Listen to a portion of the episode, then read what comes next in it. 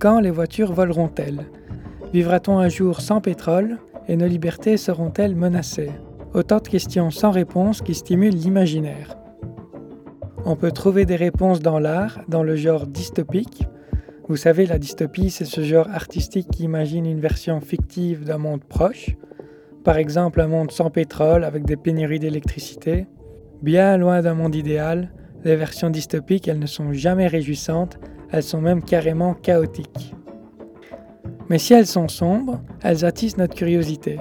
Elles remettent en question notre mode de vie et montrent les dérives potentielles. La dystopie, c'est aussi un genre dans les jeux vidéo.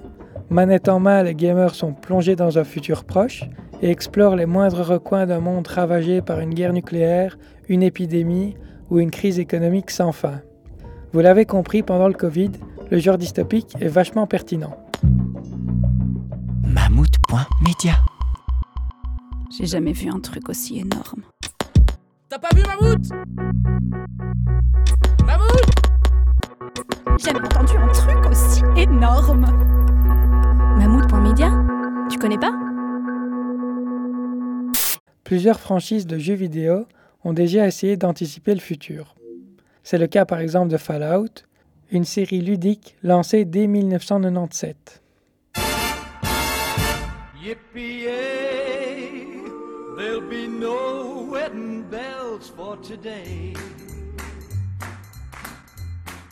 Ne vous fiez surtout pas à sa musique dansante. Cette franchise projette ses joueurs dans un futur sombre après la Troisième Guerre mondiale. Le monde est alors dépeuplé et les survivants sont rares. Candy Glodo est un youtubeur passionné par l'histoire des jeux vidéo, tout spécialement par l'histoire de la saga Fallout. Il nous présente ce monde dystopique. Survient un moment en 2077, une énorme guerre nucléaire, et ce sont toutes les puissances nucléaires en fait qui vont en, l'espace de deux heures euh, tout balancer sur l'entièreté du monde. Et donc, on se retrouve dans un monde post-apocalyptique dans les jeux vidéo où tout est dévasté par cette chute des bombes massives. Fallout, c'est vraiment un univers qui, euh, qui à un moment, voilà, comme dans toute dystopie, tout s'est passé comme dans notre réalité, sauf qu'à un moment, bah voilà, un événement s'est passé et a différé de notre réalité, ce qui mène à un futur alternatif, comme on l'appelle. Dans cette fiction, il y a deux raisons qui ont déclenché une guerre nucléaire.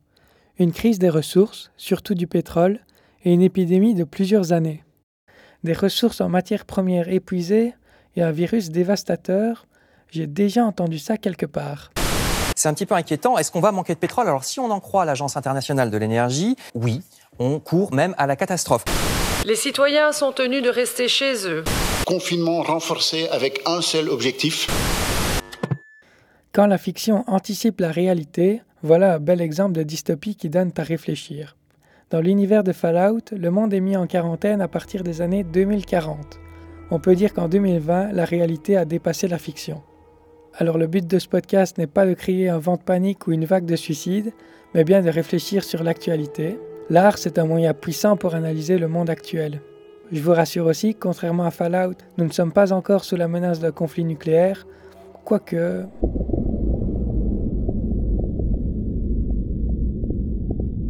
Pourtant, les développeurs du jeu l'assurent. C'est bel et bien la réalité, la principale source d'inspiration.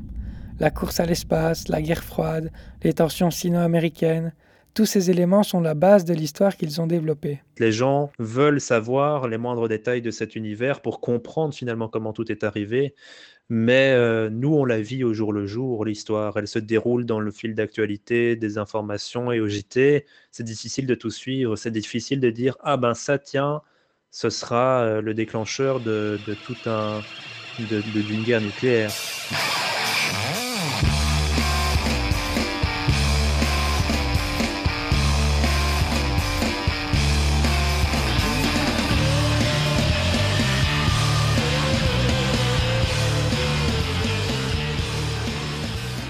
De guerre nucléaire, il en est aussi question dans Cyberpunk 2077, le dernier jeu vidéo dystopique en son genre qui est sorti ce 10 décembre.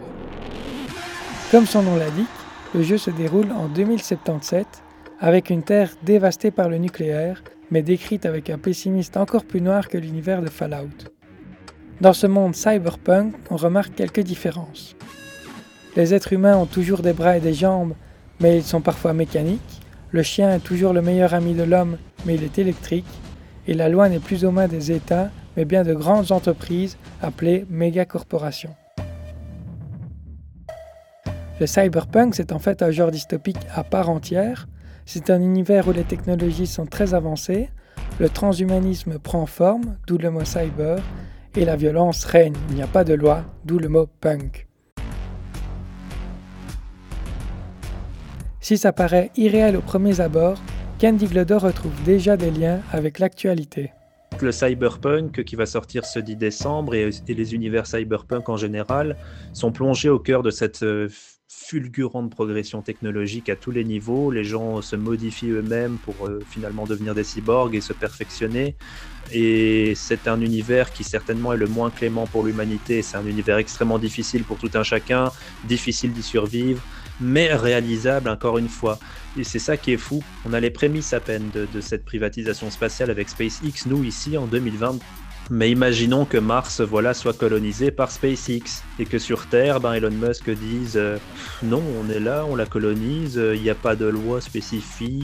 Et eh ben ça peut être le début de ce genre d'univers alternatif. Pour brouiller encore plus la frontière entre le réel et la fiction, Elon Musk est un personnage de l'histoire.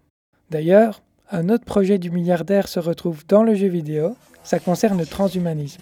Certains personnages de Cyberpunk ont un implant cérébral, c'est un implant qui leur permet de développer des capacités surhumaines. Ils sont plus forts que le commun des mortels grâce à la technologie. Alors vous allez me dire que c'est de la science-fiction Pas si vite. La puce ne mesure que 23 mm de diamètre pour 8 mm d'épaisseur. Un implant cérébral rechargeable sans fil est dévoilé en grande pompe par le milliardaire américain Elon Musk. Les jeux vidéo dystopiques donnent à réfléchir.